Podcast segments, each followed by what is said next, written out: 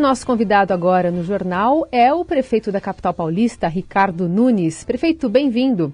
Bom dia, bom dia, bom dia. Alegria poder estar todos com vocês aqui na Rádio Dourado. Já desejar uma boa semana a todos. Conosco também a nossa colunista e repórter do Estadão, Adriana Ferraz. Bom dia, Adri. Bom dia, Carol Reis, prefeito, a todos. Bom dia. Bom, prefeito, a gente conversa hoje ainda nesse clima de apreensão, de medo de famílias, da comunidade escolar. O senhor anunciou uma série de medidas para aumentar a segurança nas escolas, evitar novos ataques, e uma delas é a capacitação de professores, de funcionários para identificar um comportamento de risco né, entre os alunos, ser uma equipe de psicólogos que abordaria o estudante. E a gente sabe que tempo é muito importante para esse sistema ser virtuoso, né, para esse acolhimento ser efetivo, para o jovem lidar com seus problemas.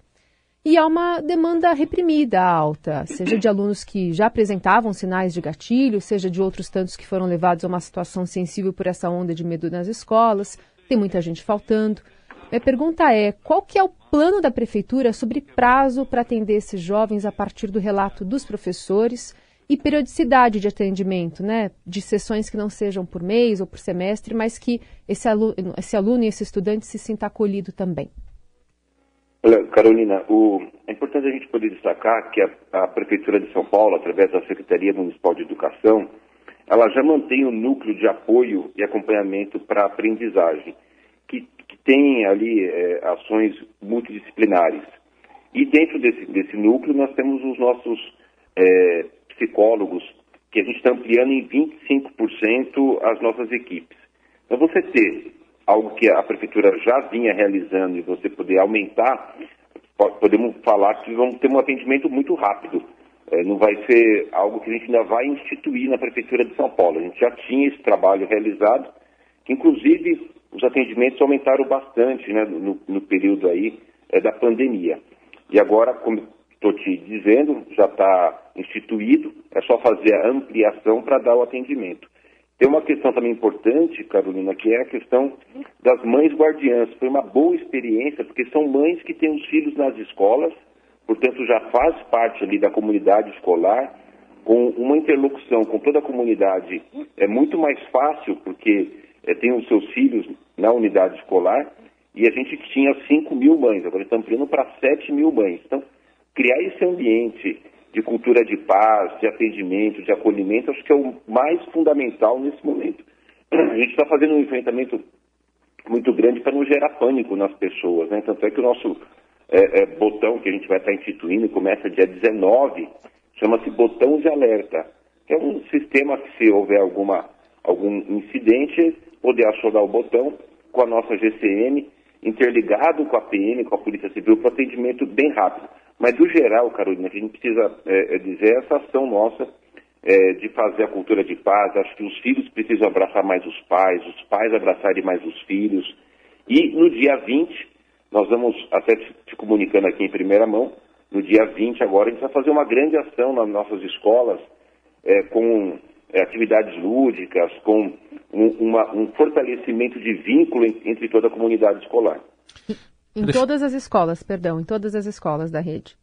Isso, Carolina, todas as nossas escolas da rede, a gente vai ter é, várias atividades, vai envolver várias secretarias, é, todo o nosso núcleo é, pedagógico atuando nessa questão de buscar uma aproximação ainda maior entre pais e alunos e entre é, os nossos docentes, os funcionários da, da, escola. Então vai ficar o dia 20 como uma, um marco. Né? Algumas escolas vão fazer o abraço da escola, é, outras escolas vão ter atividades de cultura de paz, enfim, um movimento de ação, de aproximação da comunidade escolar no, no, no âmbito de, de, de cultura de paz. Prefeito, é, a gente tem recebido relatos de professores e professoras, o senhor falou aí na ampliação do serviço psicológico, né? De que no modelo atual, às vezes demora para ter um. passa uma primeira vez, demora para ter uma segunda. Isso aí vai ser acelerado? O senhor vê de que forma essa possibilidade ocorrendo com esse novo sistema, uma ampliação, como o senhor diz, em 25%? Vai, sim, porque é, como a gente já tem esse núcleo de apoio e acompanhamento para aprendizagem, ele já existe, ele já funciona, então a gente não vai ter que implantar um sistema novo, a gente só vai fazer ampliação em 25%, vamos ter uma possibilidade de dar um atendimento muito mais rápido. Porque já tem todo o procedimento, já tem todo o processo em andamento, portanto é só é, uma, uma a, aprimorar a quantidade de, de, funcionários. Mas o sistema já existe, então a gente vai só estar tá, é, fortalecendo e fazendo uma, uma ação de ampliação do número de profissionais. Prefeito, dentro desse mesmo pacote, o senhor promete aumentar em 50% o patrulhamento da ronda escolar, né, que é feita por guardas civis. No seu plano de metas, o senhor fala em contratar mais mil guardas e, de acordo com o último balanço, essa contratação ainda não ocorreu. Eu gostaria de saber, então, se há efetivo suficiente da GCM para ampliação dessa ronda escolar já, ou se ela vai ser feita de forma gradativa. Não, é Adriana, né? Isso, sim. Oi, Adriana, bom dia. Adriana, é, bom nós dia. Já, já, já, fizemos o concurso para a Guarda Civil Metropolitana. Estamos hoje com mil GCMs na academia, que começam as suas atividades em junho, no início de junho começam as atividades. Em seguida, quando esses mil saírem da academia, já entra outros 500 GCMs, portanto, neste ano nós teremos 1.500 GCMs a mais. Hoje, o nosso efetivo é de 5.850 GCMs e nós vamos é, elevar para 96 o número de, de viaturas para uso exclusivo na ronda escolar. Então, isso já está já, já sendo feito de imediato. Nós temos esse efetivo, a gente está só remanejando é, alguns para poder atuar mais próximo das escolas, junto com a comunidade escolar. Então, o efetivo tem, é, já existe, inclusive, desse efetivo, um treinamento é, específico para lidar com a questão das escolas. É, esses GCM estão fazendo em todas as nossas escolas o reconhecimento da área, né? ou seja, entrar nas escolas, entender onde é que é a saída, onde que é os pontos que, as, que, a, que, circulam os alunos, onde fica a diretoria, cada sala de aula, é, enfim, todo um preparo com relação ao reconhecimento da comunidade escolar, do equipamento escolar e ampliação. Quando eu tiver em junho esses mil novos GCMs, eu vou poder ainda ampliar ainda mais. É um número bastante é, elevado.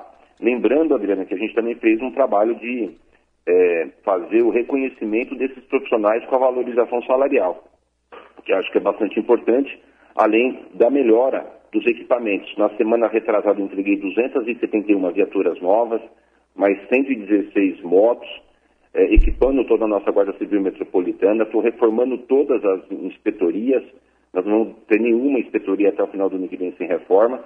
Então a Guarda Civil Metropolitana tem se demonstrado um aliado muito importante da, da sociedade aqui da cidade de São Paulo. Uhum. E, e, prefeito, amanhã o governo federal vai se reunir com alguns ministros, governadores, prefeitos para tratar dessas ameaças também em âmbito federal. Eu queria saber se o senhor vai participar, qual que é a demanda de São Paulo, o que, que o senhor espera desse encontro? Por exemplo, uma conversa que já foi iniciada com o ministro Flávio Dino sobre uma possível aumento do poder de polícia das guardas eh, metropolitanas e civis. Carolina, eu não fui convidado. Se eu tivesse sido, com certeza eu, eu estaria participando.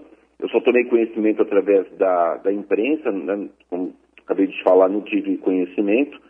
No dia 28 de março, o ministro Flávio Dino me ligou, é, colocando à disposição. Eu coloquei a ele a, a, alguns pontos que eu acho que é importante a gente poder trabalhar essa questão da, da segurança, né, mas eu não, não recebi o convite. Por acaso eu receber, com certeza vou estar participando. É fundamental a importância que o governo federal possa estar auxiliando as, as prefeituras, os governos de estado nessa questão, principalmente das escolas. Até porque um grande tema que a gente precisa levar para o governo federal, hum. é, acho que são é, fundamentais, que é a questão da, do monitoramento das redes sociais. Né? A Polícia Federal, é, a BIM, eles têm uma infraestrutura e uma estrutura é, que pode ser utilizado para esses monitoramentos. A gente vive um, um mundo hoje é, muito diferente do que era no, no passado, a questão aí das redes precisam ter um, um monitoramento, evidentemente não monitoramento da, das pessoas, né, não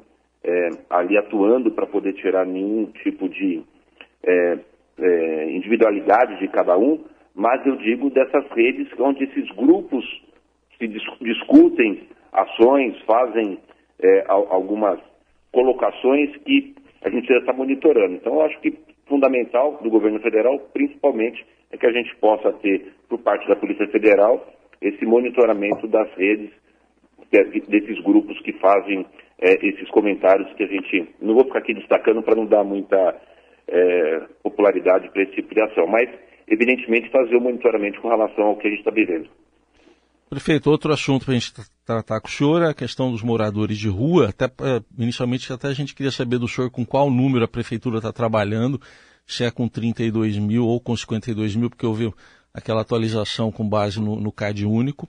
E, e, saber do senhor também dessas ações, é, é, é porque há relatos de moradores é, de rua de que eles não, não estarão recebendo aquele contralacre depois que a barraca é retirada não sabendo exatamente para onde que a barraca foi levada. Enfim, como é que está essa ação e quais são os objetivos dela e com que números a prefeitura trabalha hoje, prefeito?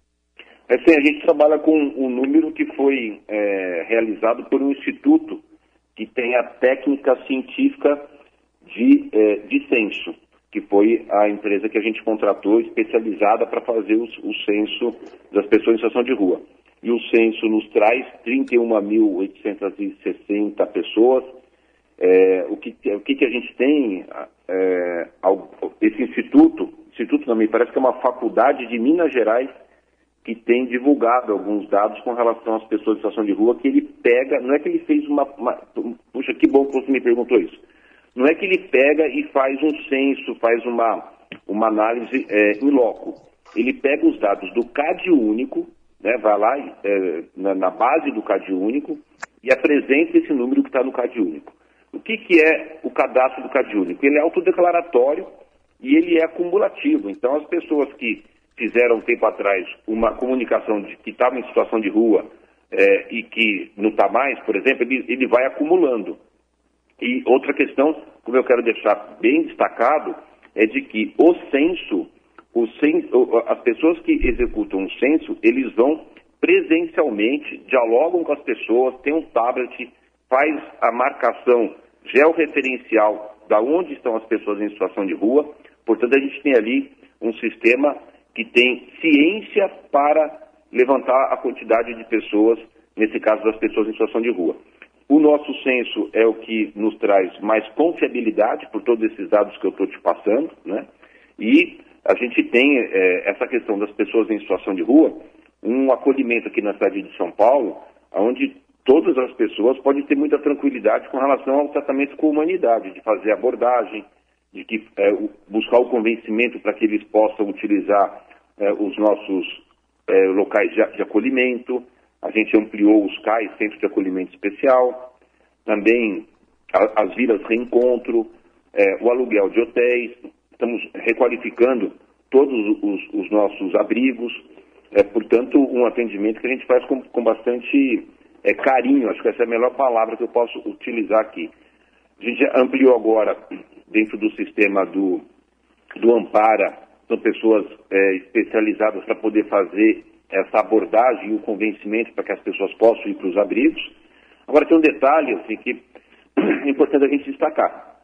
Nós tivemos, pelo, pelo, é, pela assistência social, onde a gente faz a, a monitoramento, a saída de 9.800 pessoas em situação de rua, que arrumaram emprego ou voltaram para os seus estados ou municípios, só de passagens, a Prefeitura forneceu 1.950 passagens para quem é, desejou e solicitou passagem para voltar para o seu estado e município. Agora, como a cidade de São Paulo acolhe, a gente acaba tendo de outros estados e municípios bastante pessoa que tem vindo para cá em torno de 300 por mês. Então, é um trabalho que a gente precisa fazer com, com continuidade, né, com bastante dedicação, é um grande desafio, não é só da cidade de São Paulo. Eu recebi, pouco tempo atrás, um vídeo do secretário Carlos Bezerra, que esteve no Canadá, e me trouxe um vídeo de Vancouver, é, uma quantidade enorme de pessoas em situação de rua, muito por conta da pandemia que ampliou, mas é um desafio grande que a gente tem que enfrentar todos os dias e dar o carinho e o acolhimento para essas pessoas. Com relação à questão é, que você comentou de que algum morador disse que teve uma barraca prendida e, e não teve o lacre, de concreto, de concreto a gente não teve assim nenhum caso, a não ser alguém que faça é, alguma, alguma colocação, mas é, os profissionais estão instruídos a poder fazer a orientação para desmontar as barracas, né? A gente só está retirando mesmo aquilo que está fixo, é, que está é, em uma situação que prejudique ali que as pessoas possam transitar pelas calçadas. Prefeito, o senhor falou dos albergues, que tem ampliado o número de albergues. Segundo a própria prefeitura, são cerca de 21 mil vagas hoje. O senhor mesmo diz 31 mil moradores. A conta não fecha, não há vagas para todos, né? Mesmo que eles queiram. E também há muitas reclamações sobre a qualidade, a estrutura dos albergues, a gente vira e mexe vê denúncias na imprensa com fotos que mostram uma situação ali pouco higiênica, vamos dizer assim, além de problemas com percevejos e, enfim, há muitas reclamações dos próprios moradores de rua em relação ao serviço da prefeitura. Por que, então, diante desse cenário, o senhor foi à justiça para tirar as barracas dos moradores, enquanto a prefeitura não tem capacidade para abrigar todos? Primeiro que a prefeitura tem capacidade para abrigar todos, é, e segundo que eu não fui na justiça para tirar a barraca. É, o que acontece é que existe Deixa... um decreto de 2020, hum. aonde esse decreto ele é, normatiza quais são as ações que, que o poder público deve tomar. A gente precisa ter uma compreensão de que é importante a gente ofertar o, o acolhimento às pessoas em situação de rua, e também que a cidade precisa ter ordem. A gente não pode deixar a cidade com cada um querendo fazer é, aquilo que, que, bem deseja quando você fere o direito do outro. Né? Você tem que ter o seu direito de transitar pelas calçadas, você tem que ter o seu direito de não ter que passar para a rua para poder transitar pela cidade. Mas eu já queria te fazer um convite aqui para que faça uma visita aos abrigos. Aí a gente, de uma vez por toda, é, sai dessa, dessa questão de que falaram, né, porque eu acho muito importante que a gente possa visitar, visitar a Vila Reencontro, visitar os hotéis. Na sexta-feira mesmo, eu pedi para minha supervisora da assistência social aqui da Sé, chama-se Cássia Travensolo, eu falei, você vá em abrigos, em hotéis, de surpresa, e me mande as fotos, porque eu, eu mesmo tenho ido, mas não é para poder intensificar mais isso. Ela me mandou a, as fotos, os vídeos, é, uma, uma, boa alimentação, um bom acolhimento. Agora, lógico, num, numa uma cidade onde a gente tem mais de 20 mil pessoas que estão utilizando os abrigos, pode ser que eventualmente a gente tenha um ponto ou outro para poder corrigir e a gente está é, corrigindo de uma forma muito rápida. Se, se, alguém pega, por exemplo, um, um vaso sanitário e quebra, né, a gente vai lá e vai substituir. Se alguém vai lá e quebra um chuveiro, a gente vai lá e substitui, como acontece na casa da gente. Agora, o que, o que a gente precisa ter muito claro é que tem toda uma equipe de assistente social, pessoal da, da Secretaria de Assistência Social, se dedicando, dando a sua vida para poder dar o melhor acolhimento. A gente precisa ser justo, inclusive, com essas pessoas.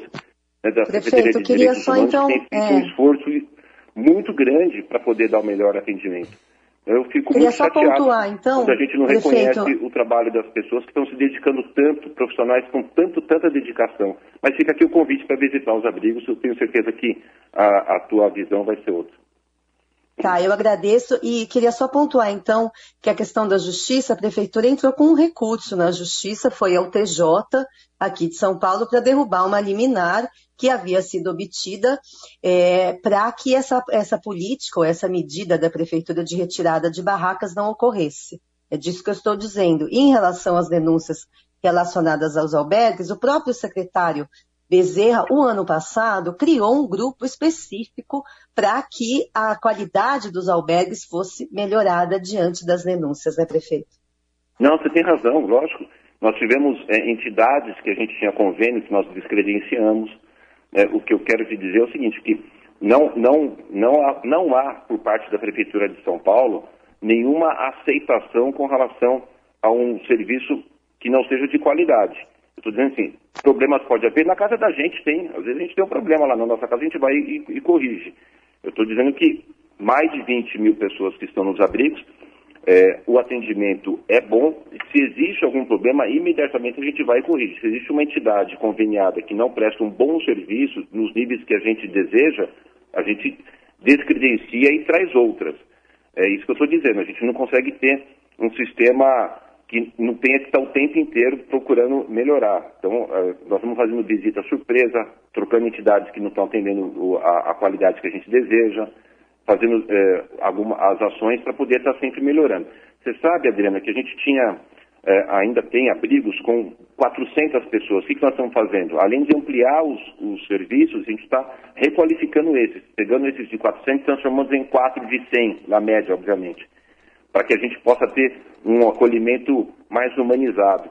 Todos esses serviços são feitos com fornecimento de café da manhã, almoço, café da tarde, jantar. Então, todo esse esforço, que inclusive é uma obrigação nossa, né, precisa de uma certa forma também ter o seu reconhecimento até em consideração a tantos profissionais da ciência social que estão se dedicando tanto é, é importante que a gente tenha esse, essa, essa colocação, mas eu gostaria muito, mas muito que vocês pudessem visitar os abrigos com a gente, que aí a gente vai realmente para uma situação de prática, de olhar como é que está sendo o atendimento. Prefeito, a gente está recebendo aqui diversas demandas de ouvintes que, ao saberem que o senhor está conosco, querem fazer perguntas. Vamos a uma delas. Bom dia, senhor prefeito. Meu nome é Jorge, eu sou aqui da região de Santo Amaro. Minha pergunta basicamente é a seguinte: o senhor acredita que seja correto, sob o ponto de vista de gestão de uma cidade, deixá-la toda esburacada, tendo dinheiro em caixa, como o senhor alardeou por diversas vezes, e fazer uma operação tapa-buraco que a gente está vendo que não está saindo com a qualidade que realmente deveria sair, assim, num ano bastante próximo de uma eleição para prefeito? O senhor não acredita que essa gestão da cidade ela deveria ter sido feita durante todo o tempo do mandato, inclusive não só do senhor como do senhor Bruno Covas, também já falecido? Por gentileza, eu gostaria que o senhor respondesse. Jorge, é, muito obrigado pela pergunta. Nós fizemos só para fazer aqui um, um, histórico, nós assumimos no dia 1 de janeiro de 2021, é, no pico da, da pandemia. Mas mesmo em 2021, nós já preparamos toda a licitação para fazer o programa de recapeamento da cidade de São Paulo. Com esse programa de recapeamento, soltamos o edital, o Tribunal de Contas do município suspendeu a licitação e nós ficamos aí quase que um ano tentando fazer a liberação. Enfim, conseguimos. Nós estamos hoje com 72 frentes todos os dias, das 22 às 4 horas da manhã, fazendo o programa de recapeamento na cidade de São Paulo. Nós estamos fazendo o maior programa de recapeamento da história da cidade de São Paulo. Só para a gente ter uma ideia, nós temos 192 milhões de metros quadrados de ruas asfaltadas. Desses 192 milhões, seriam necessários fazer o recapeamento em 70 milhões de metros quadrados, nós vamos fazer até o final do ano que vem 20 milhões de metros quadrados. Por que, que não vai fazer mais? Porque não tem equipamento, não tem estrutura, nós, tudo que tem no mercado de equipamento, de estrutura, nós contratamos das empresas para poder fazer. Nós vamos terminar agora, no final desse mês, 5,8 milhões de metros quadrados de rua recapeada. Para a gente ter um comparativo, entre 2013 e 2016, a gestão daquela época fez em quatro anos 4,1 milhões de metros quadrados. Vamos fazer cinco vezes mais do que foi feito, só para ter um comparativo. Agora, com relação ao tapa-buraco. Em 2016, nós tínhamos uma média de 21 dias para fazer o, o, o tapa-buraco. Hoje a gente está fazendo com sete dias. Como a gente tem uma, uma malha que ficou muito tempo sem fazer a substituição, porque o asfalto é como qualquer é, item, né, ele tem um tempo de vida. Chega uma hora que você precisa fazer a substituição. E nós estamos fazendo essa substituição para que possa, agora, com o recapeamento, a gente ter uma durabilidade e uma qualidade maior. E esse recap que a gente está fazendo não é só é, tirar aquela pequena capa e fazer ali uma, uma nova colocação de capa. A gente está fazendo a passagem do PET scan, faz, passa o scan, vê a necessidade de profundidade de troca de substituição do piso, e, inclusive, a, a parte é, de base é feita com 50% de material reciclado e com a tecnologia que a gente está usando, uma tecnologia alemã, nós vamos fazendo um grande programa de asfaltamento da cidade com tecnologia e queria deixar muito claro aqui, é o maior uhum. programa de recap da história da cidade. Serão 2,5 bilhões de reais que a gente vai estar tá, é, concretizando até o final do ano passado. A gente vai ter um outro patamar de asfalto na cidade. Prefeito, ainda na área de, de mobilidade, sabe-se de um estudo aí da prefeitura para criar uma, um, pistas suspensas aí na marginal de Tietê para motos e, e, bicicletas, estão chamando de motovia já. É, o que, que, tem de concreto em relação a isso, prefeito? Inclusive preço, né, preço da obra. Também. É, olha, é, isso ainda é algo que está no, no, início, né, existe sempre aqui por parte da prefeitura a busca de alternativas, principalmente para que a gente possa diminuir a quantidade de acidentes e óbitos é, no trânsito da cidade de São Paulo. Nós fizemos o faixa azul na 23 de maio na Bandeirantes, foram, são 20 quilômetros, tem sido um grande sucesso, sem nenhum óbito até o momento. Vamos ampliar a faixa azul para mais 200 quilômetros na cidade. Então, essa questão das marginais, até porque nas marginais a gente tem é, registrado aí um, um número grande de, de, acidentes, então a ideia é buscar que a gente consiga diminuir essa quantidade de acidentes. Nós estamos ainda fazendo o, o projeto, não tem é, definido ainda qual será o custo, tem uma ideia, né, que foi uma ideia que os técnicos da Secretaria de Transporte visitaram é, Singapura, acho que é Singapura, e identificaram essa, essa possibilidade. Então, a gente está fazendo um estudo. Tudo aquilo que a gente puder fazer para poder diminuir a quantidade de acidentes, a, a, cidade de São Paulo vai estar tá buscando implementar. Então é algo que ainda, ainda né, não está definido, está uhum. em fase de estudos, por isso que eu não teria agora ainda aqui, Carolina, de passar quais são, qual, qual será o custo. E reduzir velocidade nas marginais não está no plano, né? Não, já houve essa experiência no passado, a gente viu que não teve efetividade, é, que a gente procura é, buscar alternativas que a gente possa ter uma cidade é, com segurança, mas com, com ações como foi o da, da faixa azul efetivas. Adri. Prefeito, é, eu queria ainda falando de transporte, rapidinho que o nosso tempo está acabando, queria saber se o senhor tem uma decisão tomada sobre a possibilidade de tarifa zero, o senhor disse na última entrevista que tinha encomendado um novo estudo a respeito. E também queria saber quando começam, enfim, as obras de mobilidade que a cidade tanto precisa, como o BRT da Zona Leste e corredores de ônibus na Zona Sul. Olha, Adriana, é, é, isso aqui tem sido para mim um, é, uma dor da gente poder estar tá com o recurso, estar tá com o projeto, estar tá com a licitação e não conseguir fazer andar.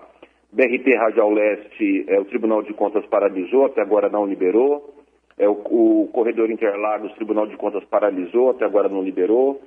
É, enfim, é, a gente precisa, todos nós, sociedade, imprensa, é, pedir que os órgãos de controle façam seus controles rigorosamente, mas que o tempo seja o tempo que as pessoas precisam para poder ter as ações é, concretizadas. Se a gente tivesse já iniciado todas essas obras que, agora mesmo, eu acabei de responder o senhor Jorge sobre a questão do recap, imagine se eu tivesse conseguido começar o recap um ano antes do que eu comecei, o quanto eu já, já, tá, já estaria é, avançado, né? Então, é, 4,6 bilhões de investimento na área de, de mobilidade e que a gente está tá tendo bastante dificuldade de poder dar a continuidade. Agora, recentemente, eu consegui liberar o terminal Itaquera, estou fazendo o corredor Itaquera Líder, era para estar tá, é, chegando, concluindo junto as duas obras, mas o, corredor, o, terminal Itaquera, só agora no mês passado que a gente conseguiu ter a liberação. É, estamos, estamos aqui nos esforçando bastante, além de me esforçar, tenho também orado bastante para poder ter a compreensão das pessoas com relação ao tempo que a população precisa dessas obras. Uhum. E com relação ao, ao, ao, à tarifa zero, é algo bastante complexo, como todos sabem, é um desejo que eu tenho. Todas as cidades que implantou é, fomentou a sua economia, gerou mais empregos. A gente incentiva o transporte coletivo, desincentiva o transporte individual.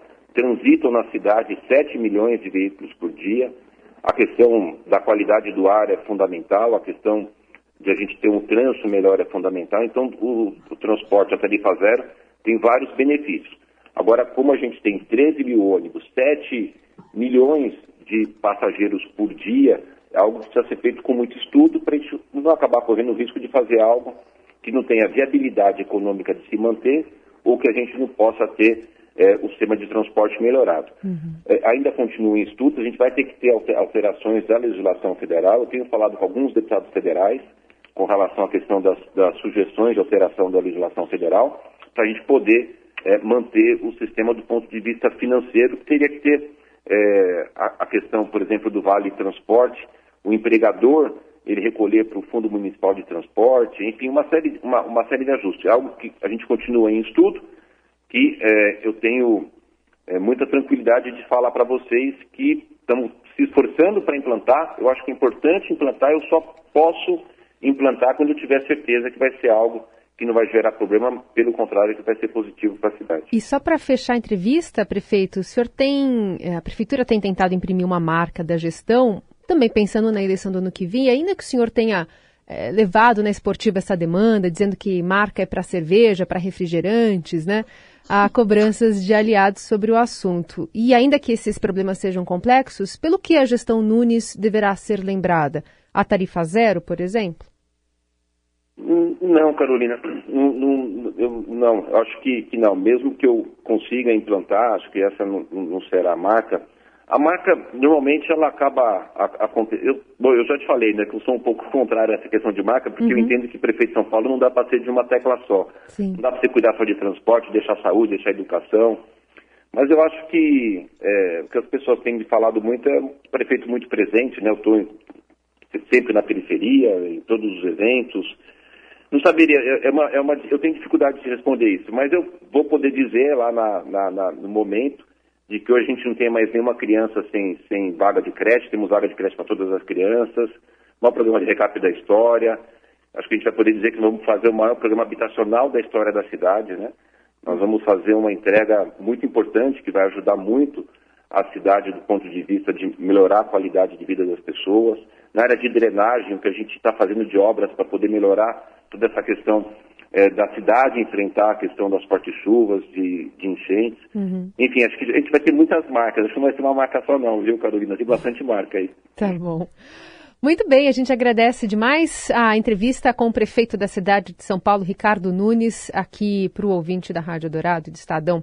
Obrigada, viu, prefeito, pela conversa. Um bom dia, boa semana. Obrigado, Carolina. Obrigado, Essem. Obrigado, Adriana. Grande abraço a todos. Uma boa semana, viu? Adri, obrigada pela participação, viu? Até quinta. Até. Beijão, gente.